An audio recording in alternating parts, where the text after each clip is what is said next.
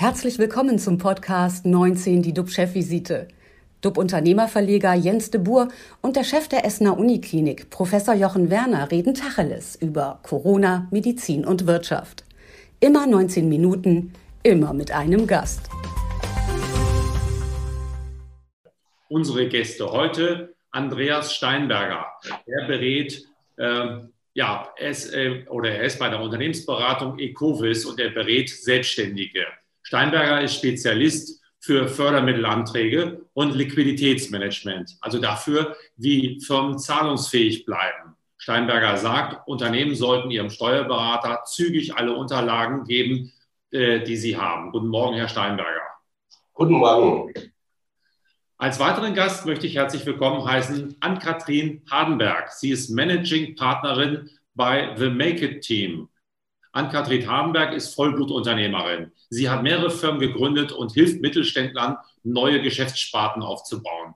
Sie hat große Erfahrung im Umgang mit Krisen in Unternehmen. Über die deutsche Corona-Misere urteilt Hardenberg, dieses Land hat gutes, hat gutes Krisenmanagement verlernt. Guten Morgen, Frau Hardenberg. Guten Morgen zusammen und vielen Dank für die Einladung. Hm.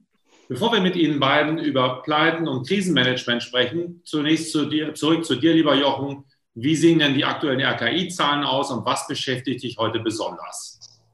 Ja, RKI meldet am 180. Tag des deutschen Lockdowns 24.000 Neuinfektionen. Das sind etwa 3.000 weniger als vor einer Woche. Der Trend hält also an schlägt sich auch nieder in der Sieben-Tages-Inzidenz. Die beträgt heute 153.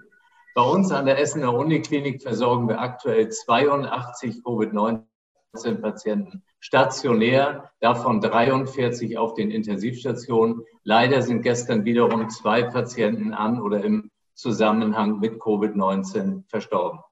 Ja, was mich heute beschäftigt, ist ein gestriges Telefonat mit meinem 82-jährigen Verwandten. Er ist verwitwet, gesundheitlich angeschlagen, versorgt sich aber noch einigermaßen selbst mit gewisser Unterstützung von zum Beispiel einer Haushaltshilfe und dem ambulanten Wunddienst für seine Beinerkrankung. Der ältere Herr wurde in seinem Heimatort ein paar Tage im Krankenhaus an einer Herzschwäche behandelt und dann stellte sich dabei raus, dass ein Patient aus seinem Zimmer eben Corona-positiv getestet wurde, ohne jetzt Symptome gehabt zu haben. Äh, mein Verwandter wurde dann in eine zehntägige äh, Heimquarantäne entlassen. Er ist doppelt geimpft. Seine Haushaltshilfe kommt nicht mehr. Der Wunddienst ist mit der Situation total überfordert. Und letztlich ist das ja nur ein Beispiel. Das ist ein Beispiel für das Thema doppelt geimpfte aber auch dafür, dass wir uns da jetzt doch mehrere Wochen mit beschäftigen und dass man in der Breite viel zu wenig über wirkliche Regeln weiß. Also auch das ist ein Thema Aufklärung und vor allem einheitliches Vorgehen. Bevor wir gleich zu unseren beiden Gästen kommen, ich freue mich schon sehr auf die beiden. Jetzt erstmal zu dir, lieber Jens. Was geht dir durch den Kopf? Ja, mich beschäftigt das Urteil des Bundesverfassungsgerichts von gestern. Unsere obersten Richter haben die Klimapolitik der Bundesregierung abgewatscht. Die muss jetzt eine Reihe von Gesetzen nachbessern. Vieles wird heiß diskutiert werden. Beim Tanken müssen wir wohl mehr CO2-Steuer bezahlen. Heizungen mit Öl stehen wohl endgültig vor dem Aus. Der Kohleausstieg soll schneller kommen. Festtage für Future titelte der Spiegel, also ein Feiertag für unsere Zukunft. Eins macht die Entscheidung deutlich, Klimaschutz wird wichtiger denn je.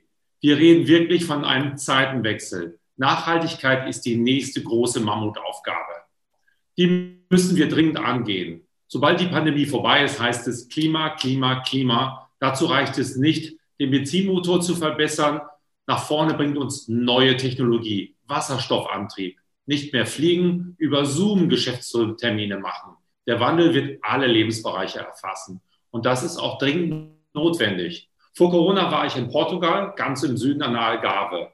Da, baut, da bauen sie Wein an, aber immer weniger Wein. Die Bauern setzen immer mehr auf Oliven. Warum? Weil es dort immer wärmer wird, immer heißer. Und da stellt sich natürlich die Frage, wenn das so weitergeht, was macht man eigentlich, wenn auch keine Oliven mehr funktionieren? Die Menschen werden wegziehen. weil sie keine Lebensgrundlage mehr haben. Möglicherweise werden sie gen Norden ziehen, ins Kühlere, zu uns. Und das ist alles auch schon möglicherweise in den 20er Jahren, in den nächsten Jahren ist es soweit, wenn wir den Klimawandel nicht endlich stoppen. Millionen, aber Millionen Menschen könnten sich in Bewegung setzen aus dem Süden, aus allen Lebensbereichen. Und das ist ja auch wiederum nicht neu. Das hat es in der Geschichte immer, immer wieder gegeben. Das nennt man Völkerwanderung. Also Jochen, wie wirkt sich dann der Klimawandel in der Medizin aus? Gibt es bald grüne Krankenhäuser, Green Hospitals? Was heißt das für euch, das, was ich gerade geschildert habe? Ja, das äh, heißt für uns, dass wir eine ganze äh, Menge tun können und auch äh, tun müssen. Das ist so, weil große Krankenhäuser die Umwelt relevant belasten. Das ist nicht nur das Thema Narkosegase, das unterschätzt man vollkommen, aber auch Verpackungen, Einmalartikel und viele, viele andere Bereiche. Einiges haben wir in Essen bereits getan, auf den Weg gebracht. Hierzu gehört auf der einen Seite natürlich zwingend die Einführung digitaler Technologien. Ohne Digitalisierung wird das ganze Thema nicht angehbar sein. Auf der anderen Seite brauchen wir natürlich auch die Menschen, die das umsetzen und äh, ein vernünftiges Nachhaltigkeitsmanagement. An der Spitze haben wir unseren äh, Klimamanager, Tobias Emler. Dazu haben wir inzwischen benannt über 100 Nachhaltigkeitsbeauftragte. Also wir sehen, da ist viel passiert. Ähm, wir haben das Ganze ja schon einmal mit dem Thema Smart Hospital auf den Weg gebracht. Jetzt ist es so, das ist die echt zweite große Herausforderung, ähm, ein riesen Change-Prozess, weil wir natürlich ein grünes Mindset auch bei den Mitarbeitenden äh, quasi erwecken müssen. Und ja, dann hoffe ich, werden wir über die nächsten Jahre einen Schritt weiterkommen, ist auch dringend erforderlich. Ja, ich habe noch kürzlich mit einer Aufsichtsrätin gesprochen, die sehr einflussreich ist, die in mehreren großen Gesellschaften ist. Und die sagte auch, es wird über kurz oder lang, wird es in jedem Vorstand, wird es auch einen Nachhaltigkeitsvorstand geben, so wie es jetzt auch in der Digitalisierung ist. Also da tut sich viel. Wir als deutsche Unternehmerplattform wollen jedenfalls unseren Teil auch dazu beitragen. Wir wollen eine Diskussionsplattform sein für neue Ideen, neues Denken. Bei uns sollen die besten Entwickler, die besten Forscher, die besten Patentanwälte sollen diskutieren, einen Austausch finden, damit wir Wege finden, neue Technologien, um den Klimawandel zu stoppen, und zwar mit Fortschritt, mit Aufbruch, wenn endlich alle geimpft sind. Der Schlüssel der Menschheitsaufgabe, Klimaschutz zu bewältigen, das ist die Wirtschaft mit Innovation. Und das braucht natürlich Geld, Geld für Investitionen in die Zukunft. Das Geld muss aber erstmal verdient werden, und zwar jetzt. Wir haben zurzeit ein gemischtes Bild in der Wirtschaft. Viele Unternehmen gibt es wirtschaftlich gut, das sehen wir auch an der Börse, die immer weiter klettert. Und andere Unternehmer, die leiden, da haben wir auch schon mehrfach drüber gesprochen. Noch vor einem, noch, ja, noch vor einem Jahr, als Corona startete, ging es ja fast allen gut. Und jetzt müssen sich alle oder manch einer muss sich jetzt Gedanken machen, wie es weitergeht und ob eine Insolvenz droht. Ähm, tja, da müssen wir sehen, wie kommen wir da voran. Wir haben heute zwei Gäste da, die Unternehmen helfen, zahlungsfähig zu bleiben und Krisen durchzustehen. Herr Steinberger, Sie sind Liquiditätsexperte, haben tiefe Einblicke in die Lage Ihrer Kunden. Wie hoch schätzen Sie den Anteil der Unternehmen, die mit dem Wegfall der Ausnahmen bei der Insolvenzzeigeampflicht pleite gehen werden? Ja, eine Prognose ist da sehr schwierig. Wenn man sich, äh, sich die Statistiken ansieht, dann äh, gingen ja die Insolvenzanmeldungen in 2020 um 15,5 Prozent zurück. Und äh, im Januar 2021 waren es sogar 31,1 Prozent weniger wie im Januar 2020. Äh, es gibt Untersuchungen in Prognosen, die gehen davon aus, dass es 36 oder circa 36.000 äh, Unternehmen äh, gibt, die hier Probleme haben. Äh, man darf nicht vergessen, dass durch die Hilfszahlungen momentan sich viele Unternehmen über das Wasser halten. Äh, und was man auch nicht unterschätzen darf, das bekomme ich mit, dass auch Unternehmen einfach vom Markt verschwinden. Es haben sich viele entschlossen im Zuge der Pandemie, dass sie gesagt haben, okay, ich stelle meinen Geschäftsbetrieb ein. Bei manchen war es schon länger äh, hier irgendwo ein eine Idee, die jetzt auch umgesetzt worden sind, äh, die einfach, wie gesagt, vom Markt dann verschwinden. Mhm. Was droht denn eigentlich Unternehmern, Geschäftsführern, die quasi insolvent sind, aber das nicht rechtzeitig anmelden? Es gibt natürlich Fristen im Insolvenzrecht. Äh, es gibt ja drei verschiedene Antragsgründe. Das ist die äh, drohende Zahlungsunfähigkeit, die Zahlungsunfähigkeit und die Überschuldung. Äh, bei Zahlungsunfähigkeit habe ich eine drei Wochen Frist. Das heißt, wenn ich hier äh, sehe, dass ich in die Zahlungsunfähigkeit äh, reinrutsche, muss ich innerhalb von drei Wochen einen Insolvenzantrag stellen. Bezüglich der Überschuldung habe ich jetzt äh, seit 2021 einen Zeitraum von sechs Wochen. Wenn ich diesen Zeitraum nicht einhalte, dann liegt natürlich äh, der Straftatbestand der Insolvenzverschleppung vor. Äh, hier äh, besteht natürlich die Gefahr, dass ich äh, ja, äh, strafrechtlich verfolgt werde und natürlich äh, auch ein persönlicher Anspruch der Gläubiger auf mein Privatvermögen. Was man auch nicht unterschätzen darf, ist auch äh, dann ein zweites Verfahren, wenn ich meine Sozialversicherungsbeiträge nicht mehr abführen kann und auch die Lohnzahlungen nicht mehr äh, leisten kann. Äh, ja, die Insolvenzverschleppung, Insolvenz ist im Endeffekt ja äh, gültig für Unternehmen, die keine natürliche Person hinter sich haben, die mit Privatvermögen haftet, also sprich äh, GmbHs, AGs, GmbH UKGs und UGs. Also es ist doch eine große Latte an äh, Problemen, die auf einen Geschäftsführer zukommen kann, wenn er diese Fristen nicht einhält. Wenn er jetzt ähm, staatliche Hilfe haben möchte, gibt es irgendwie bei Ihnen einen Königsweg oder können Sie eine Empfehlung geben, wo Sie sagen, da sind, haben die Leute noch Chancen und Möglichkeiten, Geld zu bekommen, wo aber im Prinzip Unwissenheit noch herrscht? Äh, momentan wird die Förderlandschaft, was die Corona-Hilfen betrifft, äh, ja etwas ausgedünnt. Ich denke, an Anfang des Jahres, äh, da hatten wir ja verschiedene Programme. Äh, da haben viele den Überblick verloren. Das waren ja die Überbrückungshilfe 2, die bis äh, Ende März äh, möglich war, einen, Antrag zu stellen. wir haben die November-Dezember-Hilfe, die parallel gelaufen ist. Die Antragsfrist läuft heute aus. und wir hatten auch die Über oder haben dann die Überbrückungshilfe 3, sprich auch hier dann noch für Solo-Unternehmen die Neustarthilfe. Ähm, die Medien sind voll von Informationen. Das Problem, was ich natürlich feststelle, es ist mittlerweile auch viel Veraltetes drinnen. Äh, wir versuchen, dass wir unsere Mandanten hier täglich oder ähm, immer auf dem Laufenden halten. Was gibt es für Unterstützungsprogramme? Äh, weil neben den typischen äh, Programmen Überbrückungshilfe, November-Dezember-Hilfe geben auch einige Bundesländer noch zusätzliche Unterstützungsleistungen in Form von Zuschüssen und es werden auch spezielle Branchen unterstützt. Wenn ich zum Beispiel äh, die Reisebusbranche ansehe, äh, die bekommen hier äh, vom Verkehrsministerium auch nochmal Unterstützungen. Frau Hamberg, Sie sagen, Deutschland hat kein gutes Krisenmanagement oder hat das Krisenmanagement verlernt. Äh, was meinen Sie damit? Ja gut, also grundsätzlich ähm, ist es natürlich eine Krise, die keiner so sich vorgestellt hat. Und man muss natürlich sagen, keiner hätte gerne mit der Politik auch getauscht in der Situation.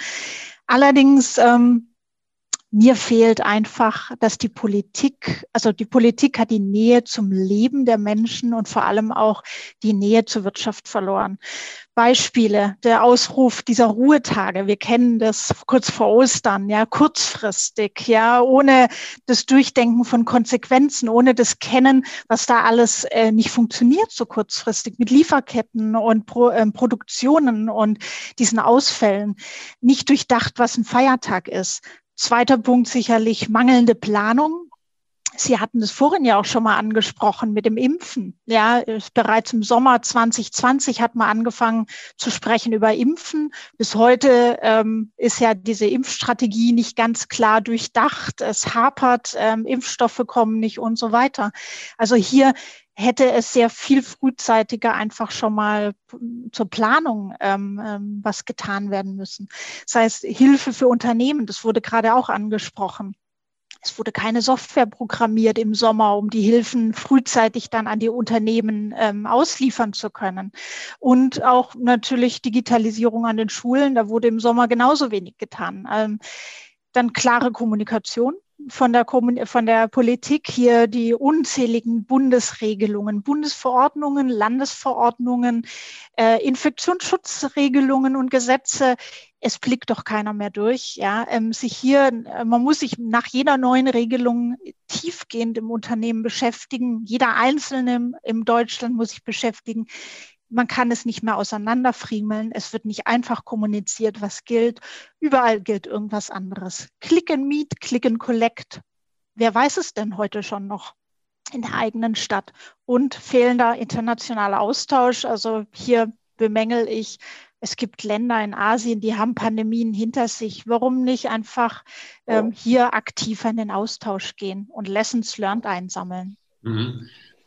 Erleben Sie, dass die Politik oder dass in der Politik des Unternehmertums fehlt oder bemängeln Sie das? Ja, Sie sind erstens Politiker, sind Politiker, weit weg von der Wirtschaft, keine Erfahrung in der Wirtschaft. Ähm, es sind also keine Unternehmer. Ähm, Politik ist nicht gleich Unternehmertum, das ist auch klar. Es, ähm, man kann sich aber was vom Unternehmertum abschauen. Und das sind sicherlich Dinge wie Grundlagen legen, ja, dass man Szenarien und Risikobewertungen schon mal in der Schublade hat, dass man Transparenz schaffen kann durch interdisziplinäre Teams, Abstimmungen, Meilensteine, dass man eine klare Roadmap hat, so wie man das sagt in Unternehmen ähm, und auch Szenarien, anhand dessen man dann auch Entscheidungen fällt, die auch klar und transparent kommuniziert dass man auf Profis setzt, wenn man Masken einkauft oder Impfstoff ähm, und einfach mal über den Tellerrand hinausschaut und sich austauscht, so wie Unternehmer das eben auch machen in Unternehmerkreisen. Ja, es wird ja gesagt, dass äh, Covid ein Brandbeschleuniger ist und dass es auch ein Brennglas ist auf die Probleme. Jochen, siehst du eine Lernkurve in dem, was du erlebst im Gespräch mit Politikern oder insgesamt, dass man sagt, okay, es hat katastrophal begonnen, aber wir, wir ruckeln uns jetzt zurecht und es gibt da auch Positives zu sehen und zu berichten? Also ich glaube, es gibt auf jeden Fall Positives. Äh, wir wollen nicht alles negativ sprechen und äh, wir haben eine ganz schlechte Ausgangssituation gehabt. Äh, total Digitalisierungsdefizit in Deutschland. Das holt uns ein. Wir bringen die Geschwindigkeit nicht auf die Straße. Und die Bereitschaft ist da, das spürt man auch bei vielen Politikern. Inzwischen wächst die Bereitschaft, auch Unternehmen reinzunehmen in diese äh, App-Gestaltung und, und, und, ja, dass man etwas mehr sich davon löst, dass die Politik selbst alles regeln muss. Ich glaube, wir brauchen die Unternehmer dabei, die uns rausführen aus dem Thema. Da gibt es gute Beispiele auch in der Medizin, im Krankenhausbereich. Ähm, ich hoffe nur, dass wir weiter lernen daraus. Das ist ja das A und O. Also im Moment ist es so, wie es ist. Äh, wir beklagen alles äh, natürlich viel, tue ich auch selbst. Aber die Frage ist ja, wie geht es Ende des Jahres weiter? Äh, wo kommen wir hin? Und was wird an Versprechungen, an Bekundungen, die man heute abgibt, wirklich eingehalten? Das wird die große Frage. Frau Hamberg, was ist Ihr wichtigster Ratschlag an uns? Unternehmern, wenn Sie sagen, Mensch, äh, mich hat es richtig erwischt, was soll ich tun? Was geben Sie den Unternehmern mit für die Zukunft? Ja, also ein wichtiger Punkt ist sicherlich schon vor der Krise vorbereitet zu sein. Das heißt, also eine Grundlage eben geschaffen zu haben mit Planung, Transparenz, dass man seine Ist-Situation immer auf dem Radar hat, ähm, Zweiter Punkt natürlich, wenn man dann in die Krise kommt, dass man analysiert, dass man diese Auswirkungen der Krise für sich selber, für sein Unternehmen abschätzt, seine Szenarien aufbaut und dementsprechend dann eben auch notwendige Entscheidungen trifft. Ja, wer ist wie, wann, wo betroffen? Im ganzen Unternehmerumfeld ähm, und im Unternehmen und dann natürlich ganz klar Maßnahmen definiert, ähm, gegensteuert und das mit einem Team, was eben dann auch aufgebaut ist im Unternehmen und aktiv ins Krisenmanagement einzusteigen. Große Disziplin, große Herausforderung. 19 Minuten sind leider vorbei. Vielen Dank an Katrin Hardenberg und Andreas Steinberger. Unsere Talkgäste am Montag sind der Aufsichtsrat des deutschen Impfstoffentwicklers CureVac, Friedrich von Bohlen, und der Essener Chefvirologe Professor Ulf Dittmar. Die beiden ausgewiesenen Experten werden uns auf den neuesten Stand in Sachen Impfstoff bringen und Impfkampagne. Nach der Sendung sind wir definitiv schlauer. Bleiben Sie gesund, klicken Sie rein. Wir freuen uns auf Sie. Tschüss aus Hamburg. Und aus Essen. Das war 19 die DUB-Chefvisite als Podcast. Die Videos dazu gibt es auf watz.de und auf dub-magazin.de.